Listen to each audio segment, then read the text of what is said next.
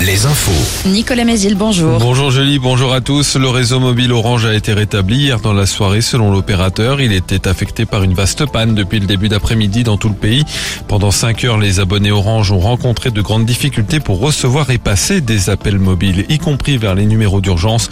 Orange a présenté ses excuses.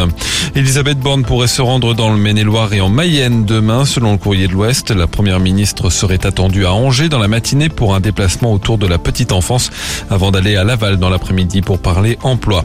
Le procès ce mercredi à Nantes d'un ancien animateur d'un centre de loisirs de la Roche-sur-Yon. Il est soupçonné d'avoir agressé sexuellement une douzaine de fillettes âgées de 3 à 6 ans entre 2013 et 2017.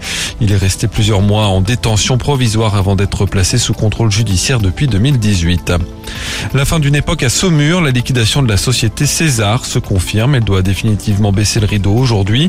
Aucun repreneur potentiel n'a été retenu par le tribunal de commerce. L'entreprise spécialisée dans la commercialisation de déguisements a été créée en 1842. Joséphine Point. La société César n'a pas fait que commercialiser des déguisements.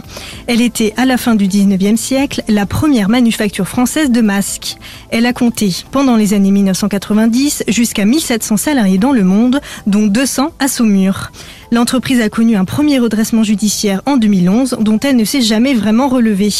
Ces derniers mois, César a perdu de gros clients et le retour du Covid en Chine a empêché la livraison d'une grosse commande pour Disneyland Paris. Finalement, elle a été placée en liquidation judiciaire fin mars avec poursuite d'activité jusqu'au 31 mai. Deux offres de reprise ont été déposées, une seule a été étudiée, mais elle ne proposait de reprendre que le stock et pas la douzaine de salariés restants. L'actualité sportive avec d'abord le tennis. Gaël Monfils s'est qualifié pour euh, le deuxième tour de Roland Garros au milieu de la nuit en 5-7. En revanche, Richard Gasquet et Clara Burel ont été éliminés. Fin du tournoi aussi dès le premier tour pour le numéro 2 mondial, Daniel Medvedev. Aujourd'hui, début du deuxième tour avec entre autres Caroline Garcia, Lucas Van Haché, Stefanos Tsitsipas, Novak Djokovic et Carlos Alcaraz.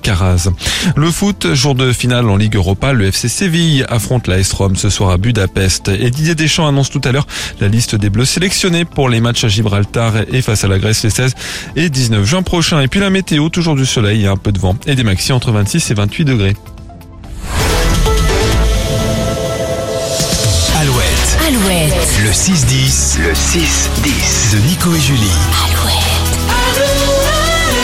Il est 8h03 sur Alouette, très bon début de journée et